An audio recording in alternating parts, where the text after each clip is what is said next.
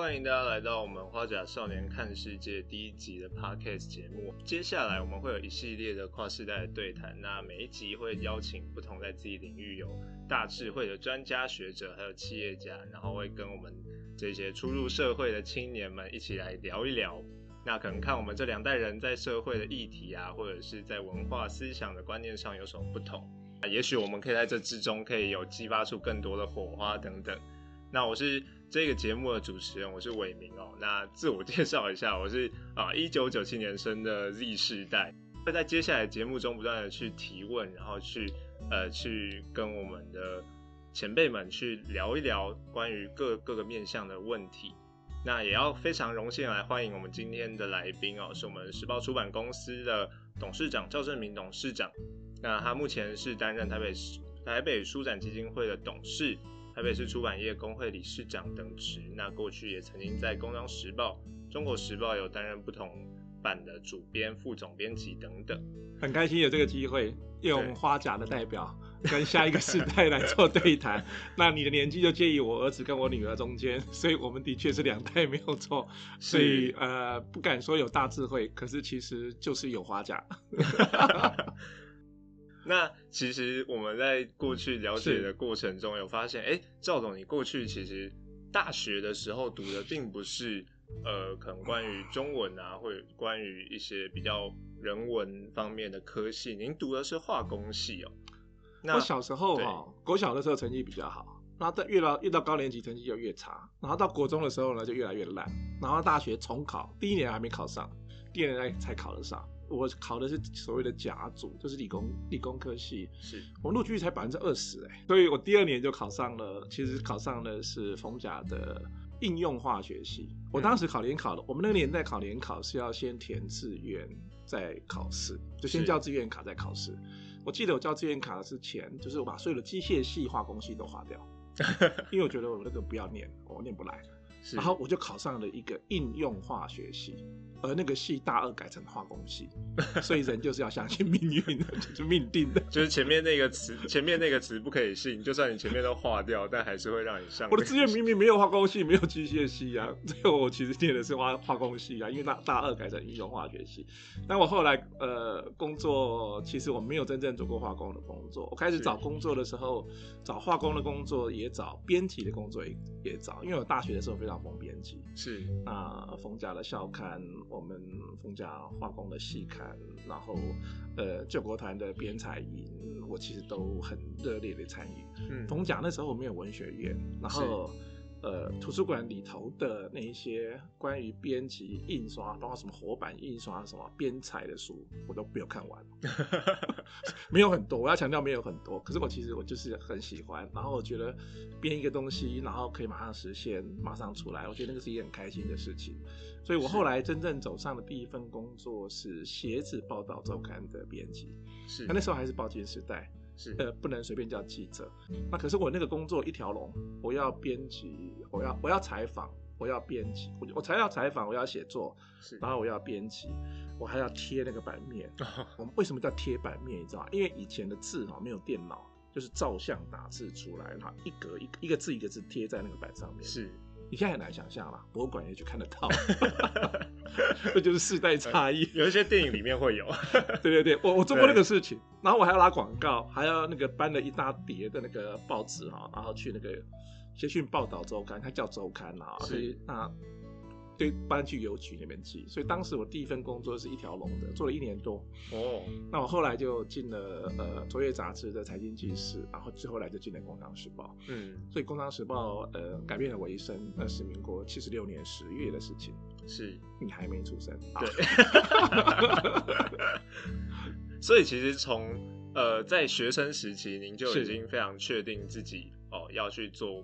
因为你的兴趣就是编辑嘛，跟文字工作。我我这个人很糟糕，我其实一辈子没有我的兴趣，到现在都还是这样。就是哦，应该是这样讲，对不起，我我有我我有很多兴趣，是我可是我一辈子没有我的志愿，就是我从小作文比赛冠军，很会写作文，我就从小不会写一个题目叫我的志愿，嗯，所以我的志愿我写过科学家，什么文学家，什么，就是在写作的时候想一下，嗯，哪一个家还没有被我写过？我写过好三四种哦，因为为什么写科学家？因为那时候太太空人登陆月球啊，最夯的话，就是我那个国小的那个年代啊，啊，所以是那样子的一个情况。那我其实到后来，我因为找不到，我那时候搞错了。嗯，我的志愿应该是我长大以后想成为什么，可是我后来发现说，呃，我以为是长大以后我会变成什么。我说那么远的事情我怎么会知道？嗯，所以我就不知道二三十年后的事我怎么会知道我会变成什么，我就写不出来。嗯，其实是 to to be 是想要嘛，want to be 嘛，所以其实是这个样子。当然，我后来就跟我自己和解。我到三十几岁的时候，对我这件事情很痛恨。嗯。你怎么没有一个人生的目标呢？你怎么没有个追求？走一走就到了现在这个时候。哎，那是三十几岁的时候，我现在就六十了，我足过六十了。所以后来其实，但讲生涯规划，也有人这样主张了，或者说是对现在的年轻人，这个呃少年人，其实也是这样。现在你如果立定一个呃生涯计划，或是你的人生的志愿哈，嗯，其实你搞不好要修正好几次。对，因为这个年代真的变得太快。哦，我爸爸那个年代哈。他们立定一个志愿，然后一辈子把它做完，然后就到了这个起点到终点，是啊，一生做好一件工作的生涯这样子。那可是到我们这个年代，其实我们就试着学长辈的那个年代这样做。可是后来现在年轻人，我觉得其实是世界变化太快，嗯，其实好辛苦哦，因为你要立定志愿。当然，我还是觉得应该要立定志愿，嗯，因为立定志愿你有个目标会去追求。那可是你要滚动修正。像刚才赵总。您是赵总，您有提到，就是可能这个志愿它并不是那么明确，可是至少你是一直在跟追逐着自己的兴趣在走的嘛。那可能像在这个过程中，可能从二十十几岁、二十几岁一直到三十三四十岁，就已经您的事业已经大概底定下来的时候，那这一段时间中，你是怎么去学习，怎么去进修，或者怎么去？呃，调整这些自己的心态，或者是工作上的态度。我一辈子是上班族，然后现在其实也是专业经理人嘛。嗯。然后呃，我有一个我认为是一个很好的本性，就是我好奇。嗯。我一辈子都好奇，我现在还是好奇。比如说，我好奇说，哎呀，南无阿弥陀佛。我上个月学到的，什么叫南无阿弥陀佛？你知道南无是什么意思吗？那有西无、有东无、有北无吗？没有。南无是那种信仰的意思，所以是阿弥陀佛，就是你拜在阿弥陀佛之下。南无是这个意思，所以它不是方向的意思。哦，我我每次知知道这种为什么，我就很开心。嗯，就是一个新知又进来，就是一个新的知识又进来这样子。那所以其实呃一辈子好奇这件事情，到我现在其实没有改变。那坦白讲，报社的工作呃很多的。呃，挑战，因为每天新闻都不一样。像我这个年纪是跑过那个台湾股票价钱指数突破一千多点啊，然后后来就跑到一万点，因为只有五六年就到一万点。对，然后现在一万六、一万七嘛，对不对？然后我前阵子不是台湾那个铁路工人罢工吗？五一。我跑过三十年前的铁路工人罢工，那会很有既视感吧？在当年铁路工人抗争哈，因为争取他们的权益啊。当年台湾的铁路还没地下化，台北的铁路还没地下化，所以你知道吗？中华路就是一个铁轨在地陆地上，现在在做成的电影啊，或什么妇科啦，或什么。嗯。那以前真的有个中华商场，中华商场的后面就是一个大铁轨，嗯。所以铁路工人是卧在中华路的铁轨上做抗争，嗯。那我也跑过那种所谓的五二零农民街头的抗争的运动，他们是抗争，后来跟警察起冲突，哎，不止太阳花那样而已。那时候做了什么事呢？放火烧台北火车站，放火烧当时的来来饭店，就现在的喜来登饭店，就是有个地方都还爆汽油弹、放火这样子。所以，嗯，时代变化的很快，尤其是在那一个解除戒严、台湾呃民主运动或抗争运动起来的那个年头，那。就经历了那么多，那我自己其实很开心，因为报社给我很好的机会。嗯，那我管的又是呃不是那么正式的版面，我管的副刊经营管理或是生活，然后后来开始呃隔周周休二日，或者隔每每每个礼拜休两天。嗯，因为以前我们礼拜六没有放假。是，这个我没有经历过。那那个版面呢？那个版面就是空在那里啊，因为没新闻啊。然后就是副刊要去垫，啊，所以在我手上创办了中华民国台湾第一个美食版面哦，艺术投资版面、电影影评版面都是从《工商时报》出来的。嗯，啊因为那时候就是一周一一周一次，因为我们觉得那个生活那个时代来临了。对，因为以前就是一个生活版就涵盖了全部啊。对，可是我们觉得美食好像可以独立，或者第一届的呃。台湾的这个艺术博览会，其实那时候《工商时报》是参与合办，嗯，哎，那所以其实就是有很多可以玩。那每次要玩，其实就是要学。对，坦白讲，我是管了管理的版面，才去念管理的知识。所以其实赵总您。一直都是在第一线，在面对这些东西啊，不也不敢这样讲。可是其实因为报社给了很好的机会，就是其实是，呃，你就你就主编嘛，你你主编这个版面，主编那个版面，主编那个版面，那你就你其实就是要你想你有想把它做好，嗯，那你就要知道怎么把它做好。所以我开始编管理版面，我才知道哦，管理一般说法是产销人发财，嗯，就 就是五五五管啊这个。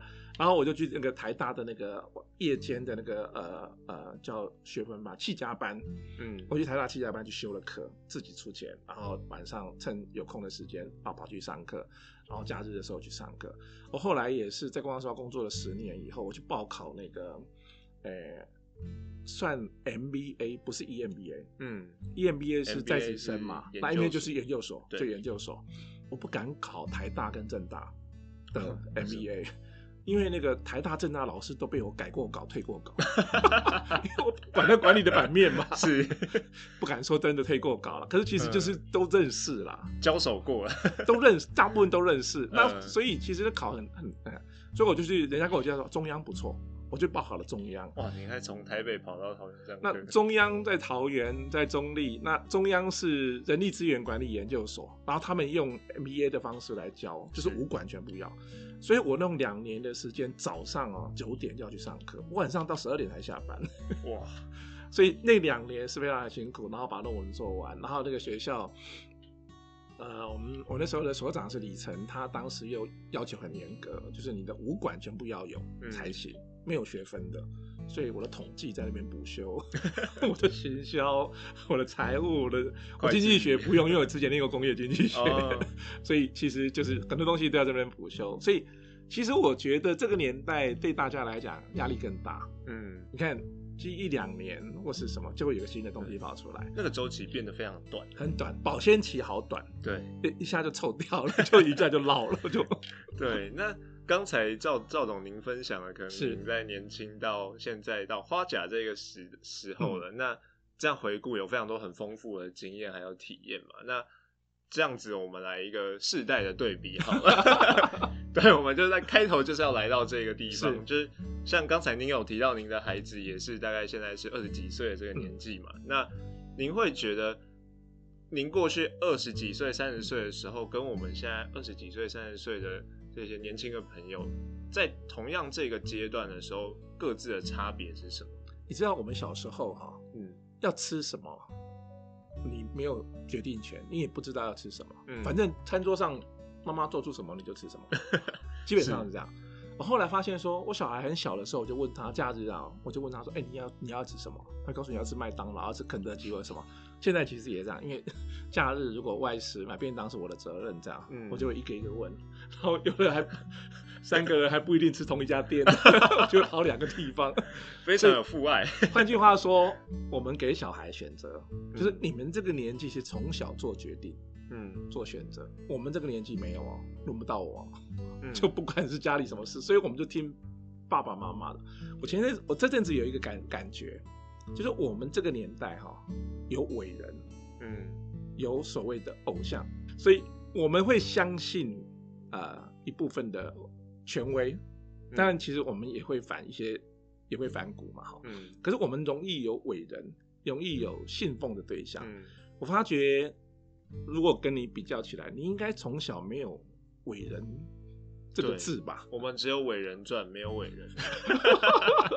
我我们会看很多，接不上，接不上。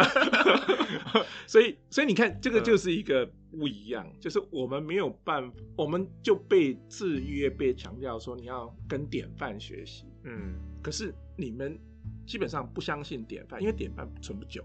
嗯，就变了嘛。对，我们好像比较会去想，哎，他是伟人的话，那他应该也是个人。那他是个人，他一定会有哪一些我弱点？我从小没想过当当老板，嗯，因为没有被教育成说创业变老板这件事情啊。嗯，我到了三十几岁是的前中年级前中年危机才想说。那要不要自己来开个出版社？我那时候就去看出版社，我现在可能退休了，因为那个时代出版好做。然后我其实很熟这样子。那可是你们这个年代就是你们不相信典范，因为典范也不可信。嗯。然后其实你们在创造典范，可是那也不叫典范，因为典范基本上不太，嗯，就贾博士也没有了嘛。对。这年头也不容易再诞生一个贾博士或者比尔盖茨或什么，他已经比较年轻了，比较后面了。你看马云也很快就下去了，或是新的典范在哪里？所以就是一个小波浪而已，滚动一个不断的滚动。没有没有，我觉得也不见得是小波浪哦，有时候就是一个大海啸哦。嗯，可大海啸是这样，海啸是这样概念，就海啸是一上来很快就不见了。对，哎，可是它上来的高度甚至比以前高很多很多。嗯，我们出书哈，现在也是这样，能卖的书一口气冲上去是以前那个速度的两倍三倍。嗯。甚至于两倍、三倍的量，量比较难，因为现在整体的量已经被压下来。对，可是它上去的速度比以前快非常非常的多。对，那这年头其实回过头来就会变成是说，呃，周期在改变，速度在改变，嗯，然后那个典范也不断的在重新重组、嗯，重建，就变成是一个不一样的时代，不一样的年代。哦，所以其实这这些典范它确实还是存在的。但是是换成其他形式，或者变成是一个我们更没办法去察觉，它是一个，就是一个非常明确的东西存在那里，它比较像是一个意识存在。我们整个时代里出了陈文茜的一本书，他其实是当年他主持中天啊中天青年论坛，嗯，然后要访问了很多人嘛，然后我们就出了一本，呃，一本是谈成功，一本是谈失败的经历。那陈文茜还会下标题。那个成功呢，他就想，他就把它下成我害怕成功，嗯，书名叫我害怕成功，另外一本书叫我相信失败，你觉得哪一本卖的比较好？我相信失败，哎，你很准哎，下次什么书问你？没有，其实关键是在于呃那些取样啦，就是。那个我相信失败里头，像有五月天啊，有王子乔啊什么，也比较年轻的，因为他们都失败过啊。嗯，五月天阿信大学没毕业啊，嗯，所以他们其实一路这样上来。那这一边呢，这个外发成功是张忠谋啊，是 郭台铭啊，或者这些典范。所以回来是说，我觉得我们刚刚聊的是说。我这个年代相信，人人家就告诉我叫伟人呐，嗯，讲功前面就要空一格啊，嗯，然后我们就没有想过我们会成为伟人呐。可是你们这个年代就不会相信伟人，不相信典范，然后可是其实你们在走的，就是在走典范，在走创造，所以那个创新是天生的，嗯，反骨其实是天生的，我会觉得是这个样子。回过头来就说。对我这个年纪的人啊，我几个月前、去年我有一个很深的感受。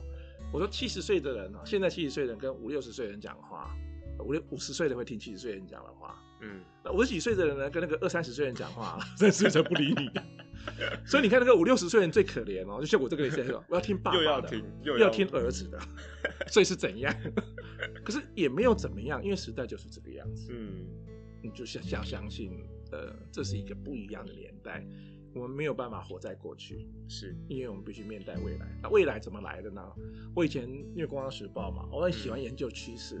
那趋势到底怎么创造？哎，有没有什么可以观察趋势、观察流行的方式？哎，就看到一句话，就那句话非常有道理。然后德国的社会学家哈，他会说，怎么样观察趋势呢？嗯，就问你的小孩就好了。因为你的小孩想什么做什么，他就决定了他就这个社会的未来啊。因为他会长大，对，他长大就决定未来啊。我当过《时报周刊》的总编辑，然后呢，你知道我那一年一个很深的感受，我把一本《时报周刊》送给我一个朋友，啊，他们家有个小朋友，小小孩，还可能一岁或者一岁不到。他说他后来跟我分享说，他我把你的《时报周刊》带回去哈，我们家那个小孩哈，然后就拿了手去点他。然后就不会动，他就跟爸爸说：“这坏了。”大家只只只认平板了。现在小因为他的原他的原生接触的就是数位啊，对，数位的原生代啊，对，所以他把杂志当平板那样去划它。嗯，所以以前讲创意训练，他们说小朋友看到柳丁的时候，柳丁，嗯，第一个会把它叫球，因为多数的爸爸妈妈都是先拿球，不是先拿球给小朋友玩。哦，对，所以这个没什么。好计较，我们就相信年轻人，相信小朋友，相信未来。那未来会不一样，那未来不一定，本来就不会跟以前一样，也不需要一定跟以前一样。是，我感觉赵总非常的站在年轻人这一边。不是，这是被教训出来的。玻利维安吗？那其实就是像刚才您有提到一个非常有趣的，就是可能像现在五六十岁的他会听现在七八十岁，然后也会听现在可能二十几岁的这些。年轻人，不是听二级的，因为二三十几岁不听你啊，对，所以你只要听他的啊，是他听你的，还是听他？最后都是我让步啊。嗯，那但是五六十岁让步，我们站在同一个平行上面，就是我们是平平行的哦。那 OK，对你来说，现在二三十岁这一代年轻人，让你最头痛的点是什么？因为刚才好像我们都讲到的是蛮正面的东西哦。我记者性格很强烈，记者性格就是站在旁边看这样。我后来觉得有时候不太好，应该要参与进去才对。就是我们会去看群众运动嘛，然后我还是会看那个这一台绿的电视台，这一台蓝的，我我每一台都看哦。嗯，我会听听那个对方到底怎么讲，或者这边到底怎么讲。嗯，就是我的习惯，就这个是记者的性格，就是你要取公器嘛，你站在天平的中间这样子。那你说年轻人看不惯的是什么？我刚刚讲是说，因为这是一个没有。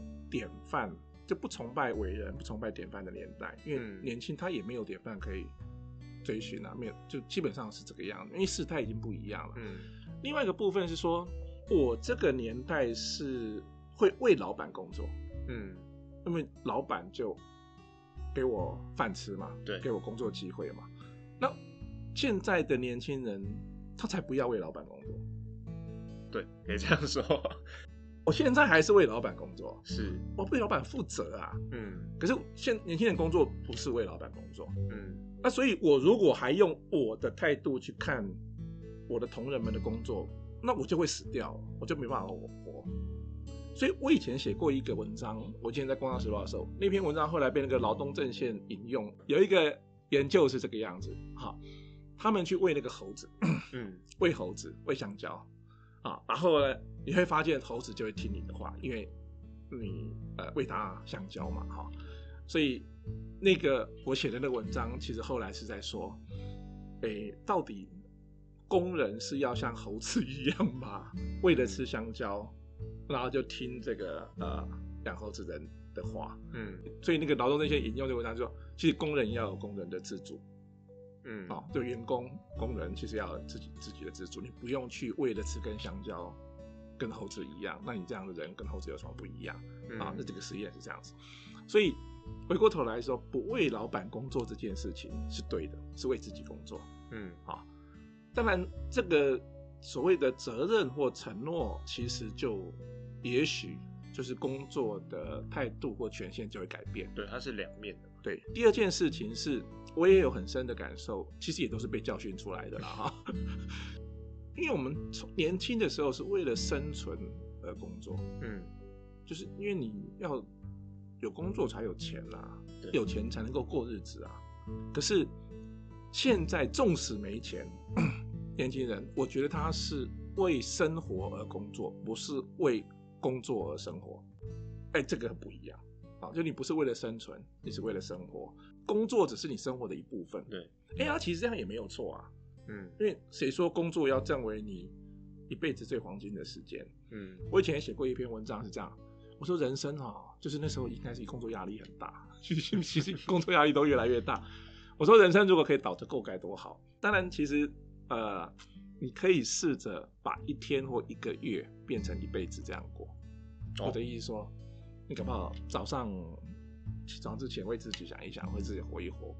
你每一天留下，你每一天可能是退休想做的事，嗯，可能是让你个人想做的事，公司想做的事，或是你一个月里头，或是一周里头去做这样分配，嗯，就我们不一定等到退休才去做退休想要做的事，嗯，你不一定等到有钱才去做有钱想要做的事，嗯，那所以其实如果我们重新这样子过，我觉得好像生活会比较美妙。那其实很多年轻人是这样在过，确实。可是我我我还是会有包袱，就是当同人为他的生活，或者然后因为出版业简介其实也不好嘛，嗯，所以我们就熬得越来越痛苦。我常常这个时候我就跳下去叫补，我自己认为是补位，嗯，或只有自己就冲带头冲，就我自己下去，不是带头冲，是我自己跳下去燃烧自己，嗯，啊，因为我想把那个我认为该做到的责任先做到，嗯，那可可是有时候其实就没有办法，那我也觉得大家又不是我，大家干嘛跟我一样去呃面对这样子的叫做你自己定的责任啊，也要压力也好。那可是其实就是，其实世代就会不同。对。可是不管怎么样，最近大家谈一个名词嘛，躺平。嗯。躺平其实没有不好，应该每个人都想躺平。嗯。我也想躺平，就是不要想明天啊，就今天好好过啊，不太多好，因为想明天多痛苦啊。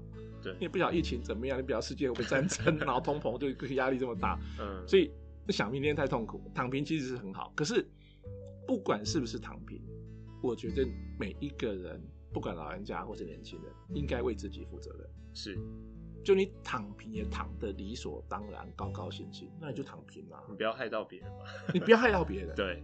所以这件事情是你如果说看年轻人或什么，我有一点多一点老人家的话，我会说，就说你为自己负责，不要害别人，不要扯后腿都好。可是害别人这个部分哈。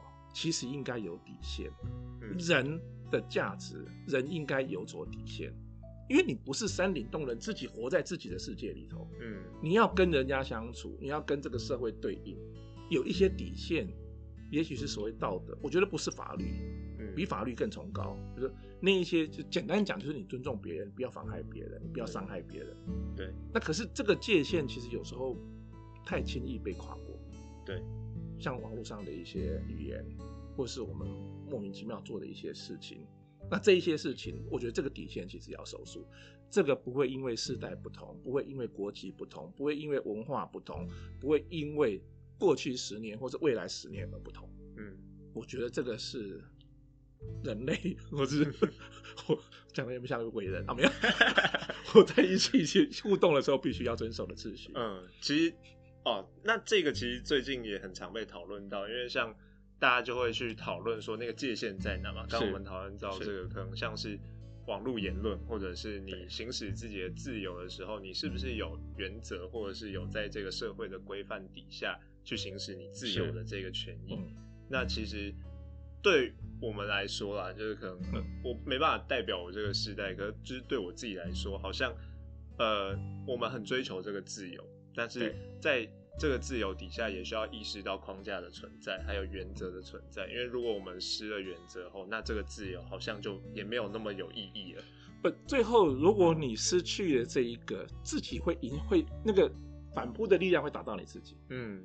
因为当你不遵守，每一个人都不遵守秩序，那其实你想要的自由就不见了。嗯，就自由是一个有承担、有责任之下的自由。对，其实应该是。那人权是每一个人都被尊重的人权，而不是我想要人权，我妨碍别人的人权。嗯，就不应该是这样。就说包括大我或小我，或是其实国跟国之间，其实也都是一样。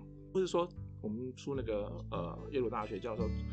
这个监控资本主义时代，你看那个监控，这这国家或是这个社会怎么可以用这样监控的方式去对待人民？嗯，而事实上，我们现在的网络的叫人权嘛，实际上是越来越被干涉啊。对，现在走到哪里都被监控。对你每一个都要勾勾，然后大家其实也不会去看那个里面到底在写什么。对，可是你的资料全部留下来。对，嗯，那这个并不啊，所以那本书其实是在怪资本家。嗯。资本家无形中做的这些，他不是怪科技，因为科技进步到这个地步，那怪资本家，像 Google 啊，像 FB 啊这一种，因为他把你的资料拿走，而你却不知道，嗯，然后最后他推播给你广告，最后你会看到你最想看的广告，嗯，可是你最后会变成你只活在你的世界哦，嗯，你没有办法看到同温层，就是你住同温层以外的以外的东西，对，你就变成世界大同，每一个人都以为世界大同，可是大同都不同不同，嗯。所以多元大有必要，然后尊重是一个基本的责任，是，然后我们照顾好自己，其实没有什么不对。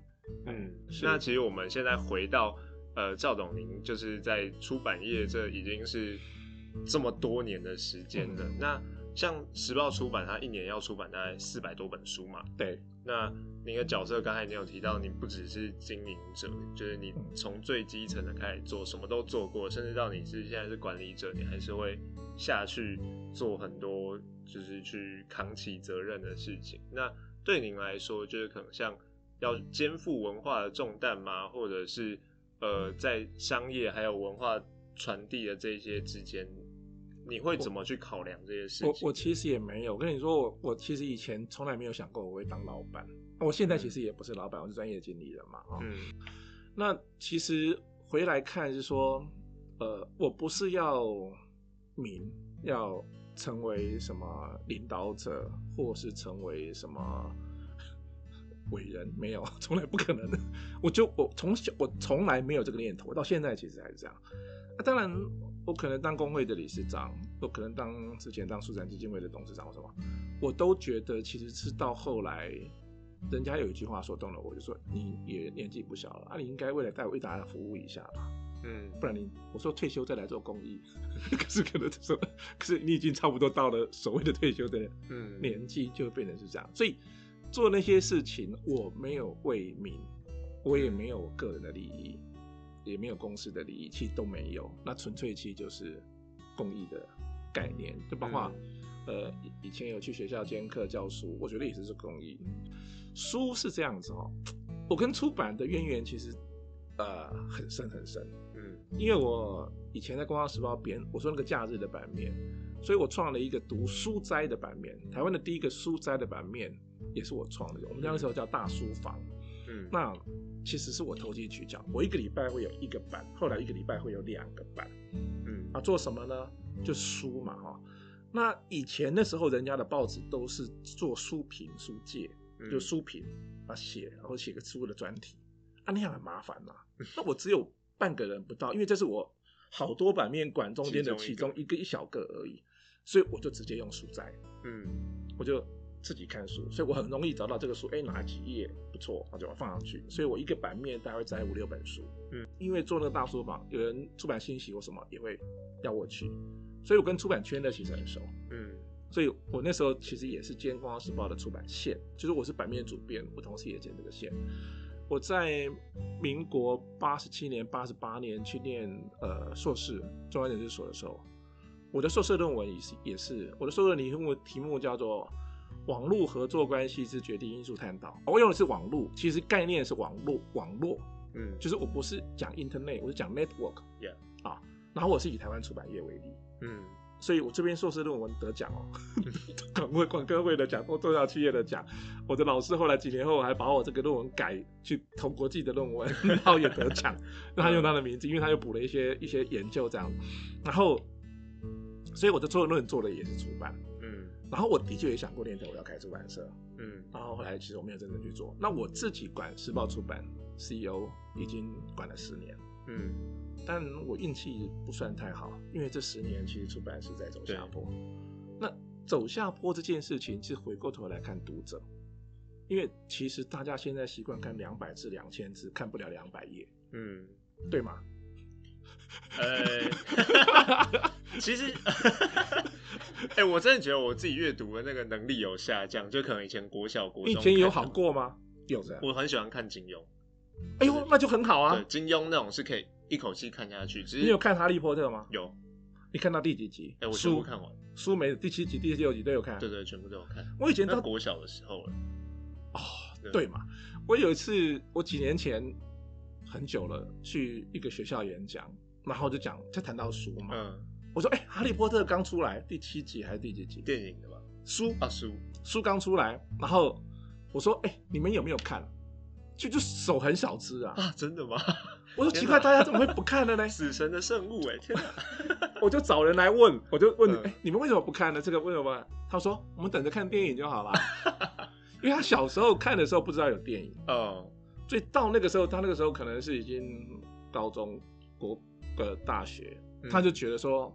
那个四百多页，不见得啃得下去。嗯，所以结合这个是一个问题，就是读者已经离书越来越遥远。对，哎，那可是我还是要广告一下，读书真的很好，因为书是有过滤过的内容，是有有有有有作家有编辑会去过滤，然后读书哈是你主动性的阅读，就说你要翻到哪里可以自己决定，嗯，你要不要停下来思考，你可以自己决定。看电影不是，对，看影片不是，听歌也不是，因为它是流过去，你就跟着它走。对，一个读书是书跟着你走，嗯，所以这是一个独处也好，思考也好，或是呃想象也好，嗯，所以那个文策院院长李云哲会说，现在在跟他聊的时候，他说书是一种沉最好的沉浸式体验，有没有道理？是。其实是嘛，对不对？是你不一定要带个什么东西或者什么，你看书就是一个很好的沉浸式体验。对，所以其实还是要回来看书。那你问我书，因为时报出版是伯克莱成品金一堂曾经都是年度第一名的出版社，那有时候现在在第二名或第三名。那我们一年大概出了四百多本新书，嗯，那是在我手上把出书量变大了，嗯，就是之前没那么大，那。没那么大，其实当时我要变大也不是看到什么，就是我只是觉得我们公司前后勤的比例不太一样，就是不太一致，就是不太对劲啊，应该这样讲。我们前勤的人跟后勤的人数差不多，哎，我我就觉得这样不太对，应该前勤的人多一点。所以什么什么是前勤呢？编辑啊，业务啊，这个他努力可以带动业绩。那那么后勤什么？仓库啊，资讯啊，管理啊，行政啊这些。所以我就觉得说，要么减少后勤。嗯，要么就增加前勤。啊，那个在图书开始往下走的时候，我我的我的想法是增加前勤。嗯嗯，那我就加了人，加了编辑，加了出书量。所以在前面那几年，的确我捞到这个好处，就是当市市场往下走的时候，每本书本来可以赚这样，后来只能赚这样，那没关系，我也多了两万本，我就挂过来了。所以我的营业额，我的出书量成长三成，我营业额只成长了呃。百分之三吧，然后获利基本上没什么成长，嗯，它基本上可是就补过来了，我没有掉，对，人家在掉的时候我没有掉，好，所以可是那个年代我们赚到一个好处，什么好处呢？多样性跑出来了，嗯，就是以前哦，这个田会开花，那个田会收成不错，啊，这个本来就荒田，这个荒地，结果呢，今年怎么荒地变成开出很好的花，那个很好的收成的地方就变成荒地，嗯，所以我的多样性跑出来。所以现在在台湾的出版业，时报出版是唯一单一品牌最多元性的，对，最多样性的一个。可是你说，呃，全品相之后，我们出好像出很多本，四百本，呃，可是四百本在整个台湾图书市场的市占率是多少？你知道吗？你猜有多少？嗯，四百本哦，两成，一成，少一个零啊，百分之二，百分之三，这么这么这么少。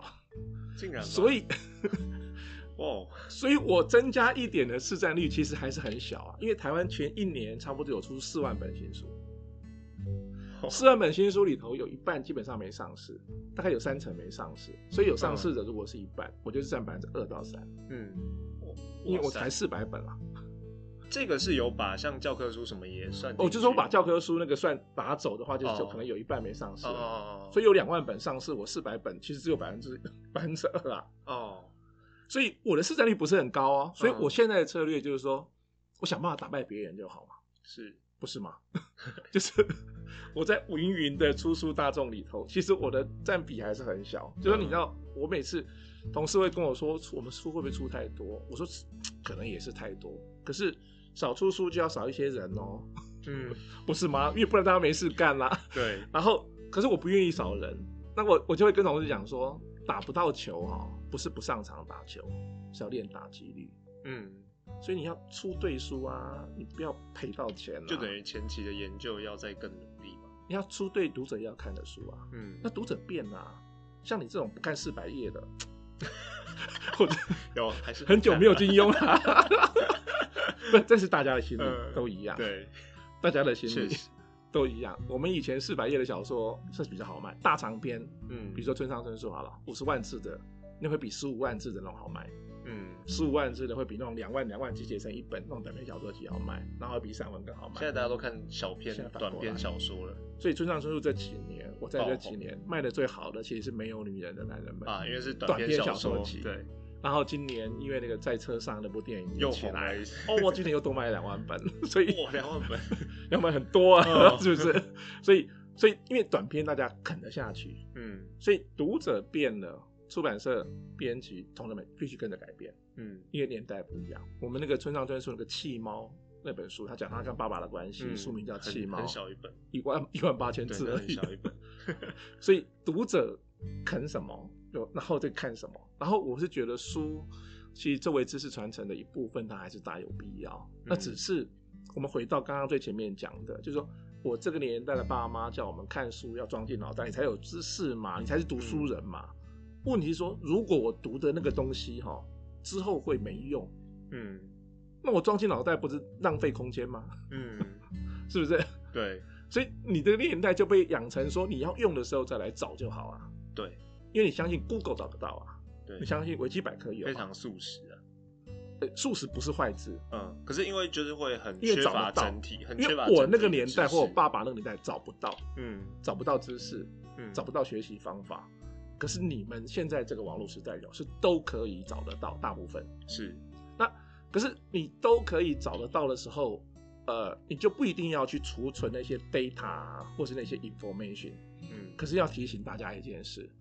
因为如果你都只是做一个随取即用、用完又没有留下来的人，那你跟机器人有什么不一样？是，那每一个人都叫 Google 人，嗯，那你就不是你啊，嗯，我就不是我，所以你还是虽然随取即用带来很多的便利，可是你还是要建立你的知识系统，嗯，学习系统或是判断过滤的能力，嗯，因为 Google 太多的乱七八糟的消息，或者是找不到的东西，对。那这个时候，你就会凸显书的价值，是，或是有时候你会觉得说，书作为当做娱乐的一环好了，嗯，其实都是很美妙，是很好的沉浸式体验。嗯，看书真的是很开心的一件事，试着读看看。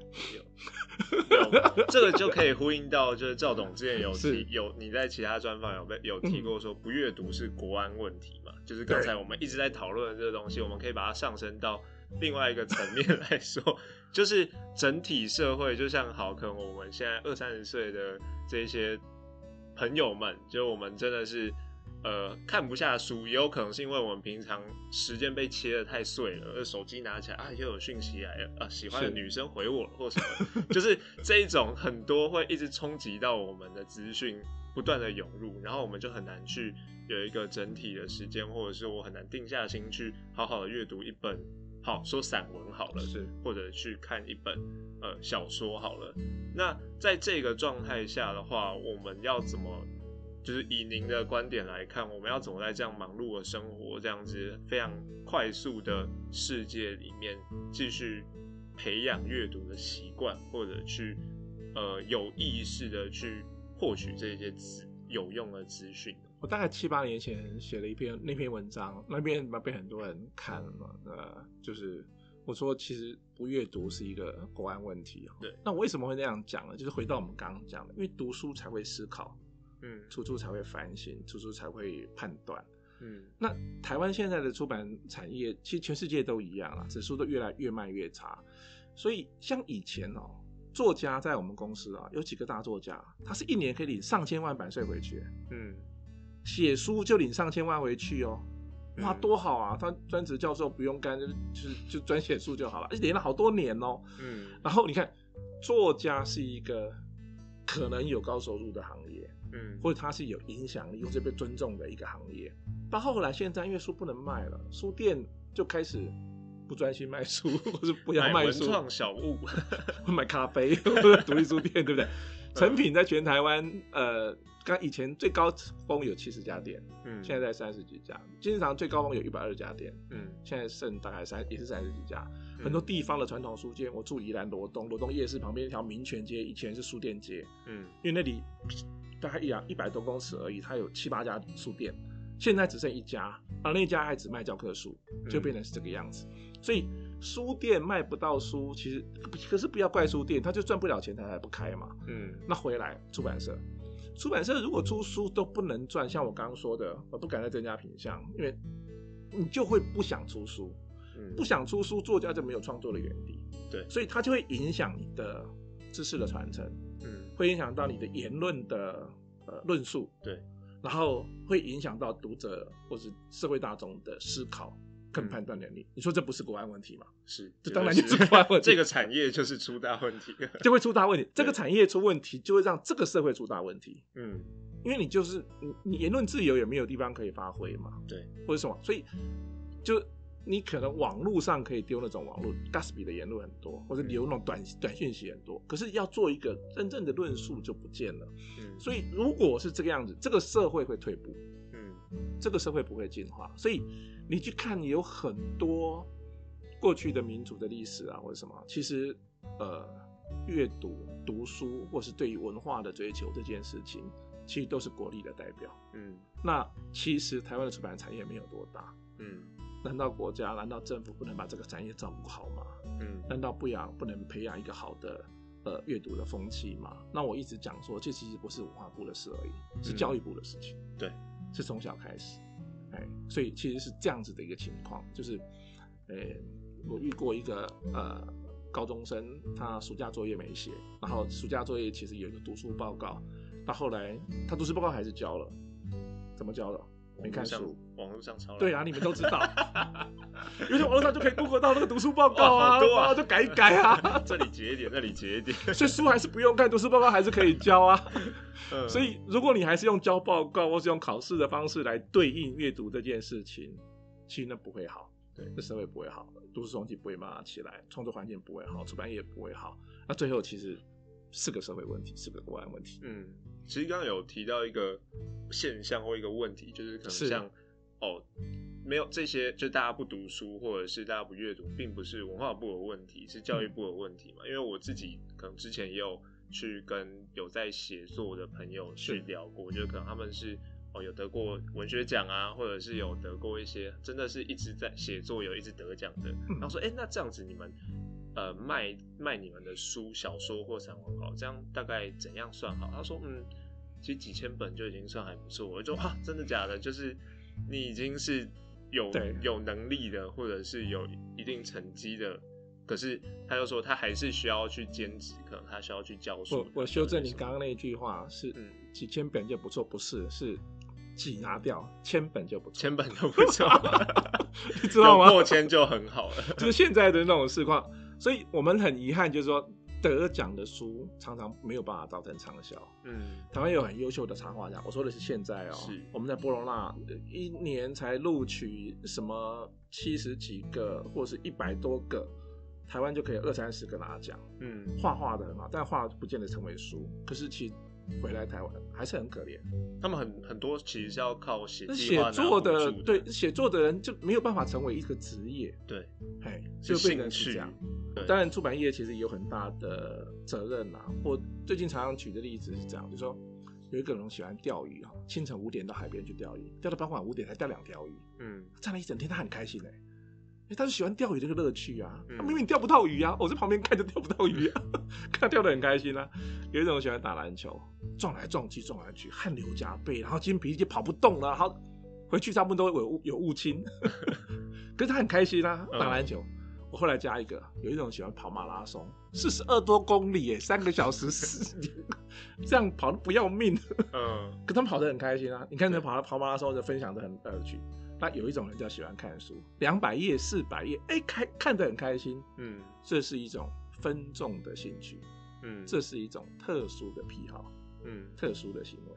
我们想办法把这种特殊的必要养大，嗯，让这种人变多。对，那对出版社来讲，其实是这样。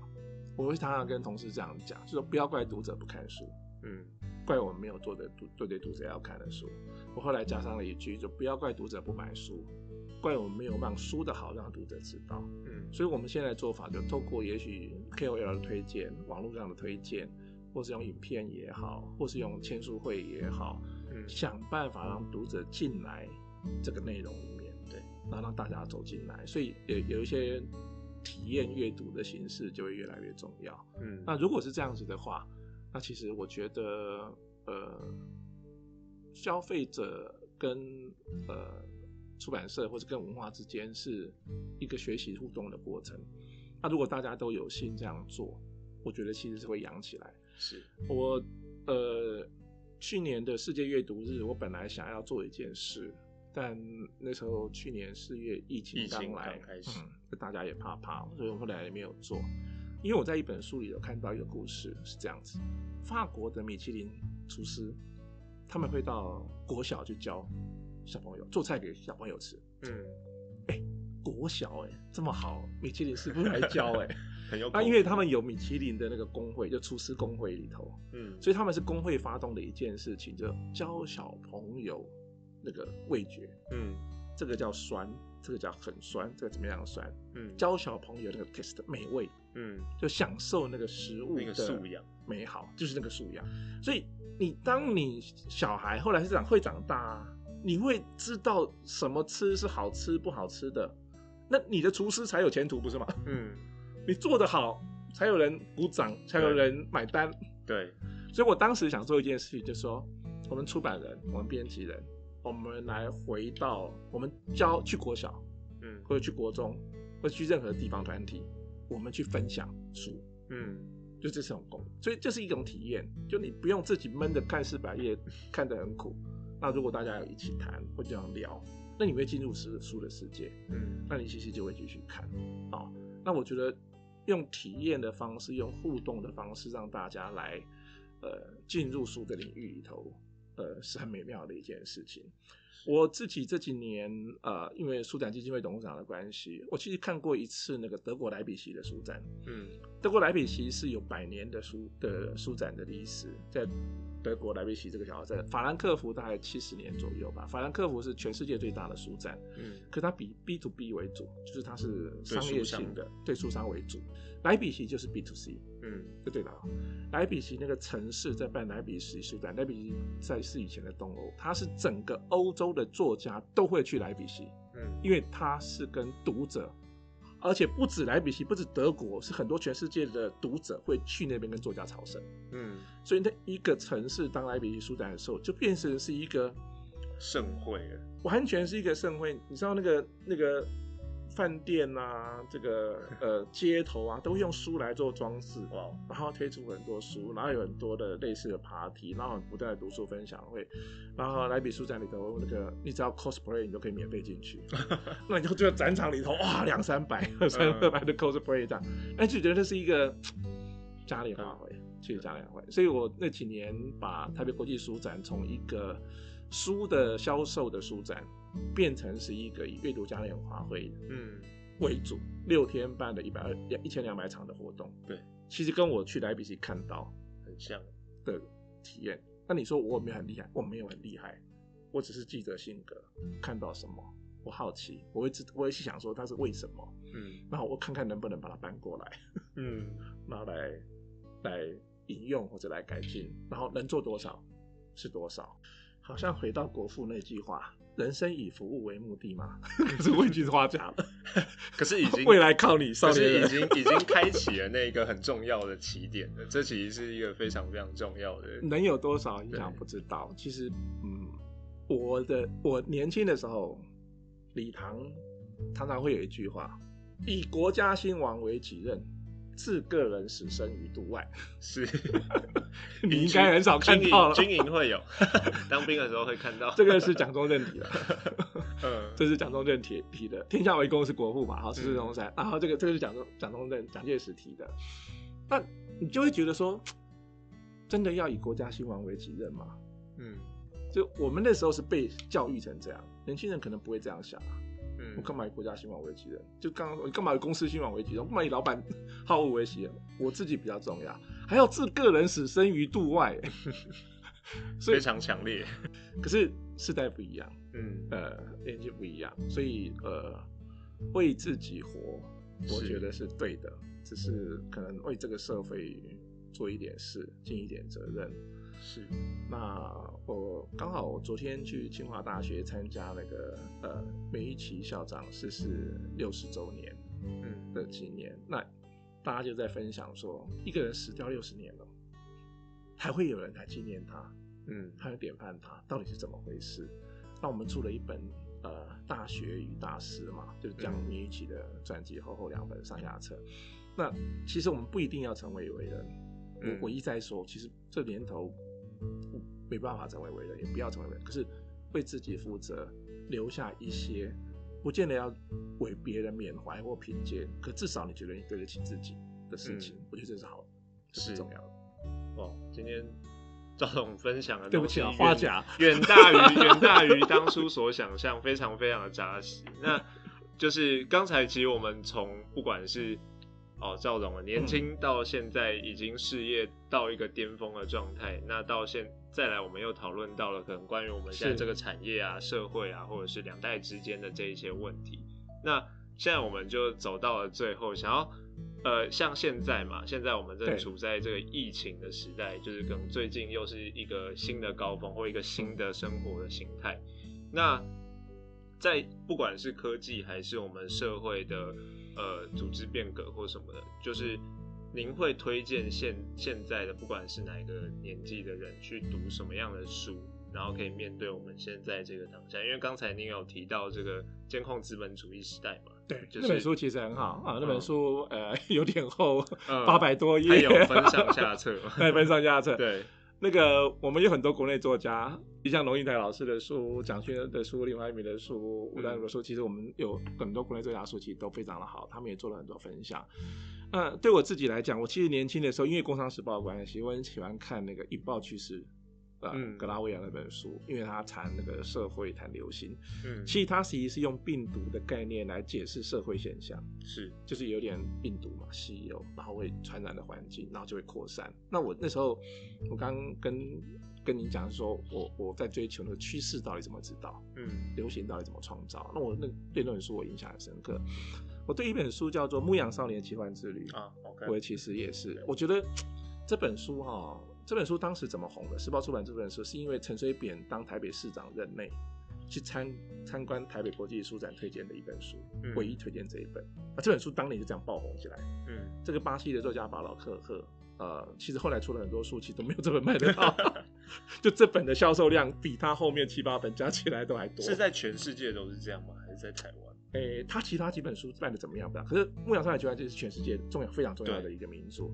那他其实是一个少年的追寻，中东哎，中亚一个少年，然后去做他人生的一个探寻。我觉得你在追寻人生目标的时候，或是你在呃中年、呃年轻、中年，甚至其实我觉得每一个阶段、每个年纪看都很受用。嗯，那我们最近出了他新的一本书，叫《神射手》。神射手就是保罗克和呃继《牧羊少年奇幻之旅》之后。写的一个，因为他后来写其他的小说，成人的小说。那这一本《神射手》讲的是目标，嗯，就是那个射手这样，你怎么样去瞄准目标？牧羊少年奇幻之旅在讲追求，那追求大有必要啊。这个在讲目标，嗯，目标带给你的力量，因为这样，所以我觉得其实这也是非常好的书，很好的一本书。我小时候啊，公正国小。国东的公正国小，公正国小很有名哦，是翻滚吧男孩那个学校。可是我那时候没有那个语句，没有那个体操队，我就窝在，我常要一天到晚窝在图书馆。那我看什么呢？看《福尔摩斯与亚森罗平》，嗯，看什么《野性的呼唤》啊，看那个世界名著，案件就是就是少年本。然后我年轻的时候，我喜欢追卡缪啊，存在主义，对吧？瘟疫啊，黑死病啊，双城记啊，或者什么，然后。想说人干嘛？为什么活着？然后到底是怎么回事？存在主义。所以我就一想，然后后来工作的时候追求很多商业的东西，像刚刚说的引爆器、斯拉、格拉维亚。那回过头来，现在很多世界名著我还是非常推崇，嗯不管是《老人与海》，不管是这个，我喜欢像这个呃《堂吉诃德》的概念，就《堂吉诃德》也是个悲剧。嗯，对。很惨然后有一个笨蛋，然后追着风车跑，然后逃，跟风车要对抗。可是我，我二十几岁，我就记得这句话到现在，就是那长吉哥这里的场景就是这样，就是尽管你精力已竭，已经没有力气了，嗯，人要奋力去摘取那天边摘不到的星星，嗯，你明明摘不到哦，那你就没有力气了，那在天边哦，那你还是要用力去抓它。所以也许是一种理想主义，我不知道。可是其实我觉得人之所以为人，不管疫情怎么样，我们应该都有所追求。是，然后呃，不见得要成为伟人，可至少为自己负责。是，然后去实践啊，也许是马斯洛理论里头的自我实现的部分。当然，我们不一定用一辈子来定目标，也许你用一天，或是用一年，或是用三年，然后滚动式的修正。那我觉得一个台阶一个台阶再上去，每一天还是可以很快乐，是每一个阶段还是可以非常有成长，是。当然还是回过头来，大家要看书。对，这个是暮鼓晨钟的一句话。对，我们不需要成为伟人哦，但是我们是必须要为自己负责，也必须要去理解我们现在所面对社会，还是面对我们个人的这些最重要的东西是什么？不管是热情，还是呃，我们对于这世界的好奇心。对，那今天非常感谢，就是可以跟赵总有这个机会，可以来这里聊聊关于出版、关于生活、关于。哦，我们生命的每一个阶段，那谢谢赵东，谢谢少年人就靠你了，未来是等你的创造，谢谢，对，你要给我们一个稍微好过一点的环境，好，谢谢，谢谢，谢谢。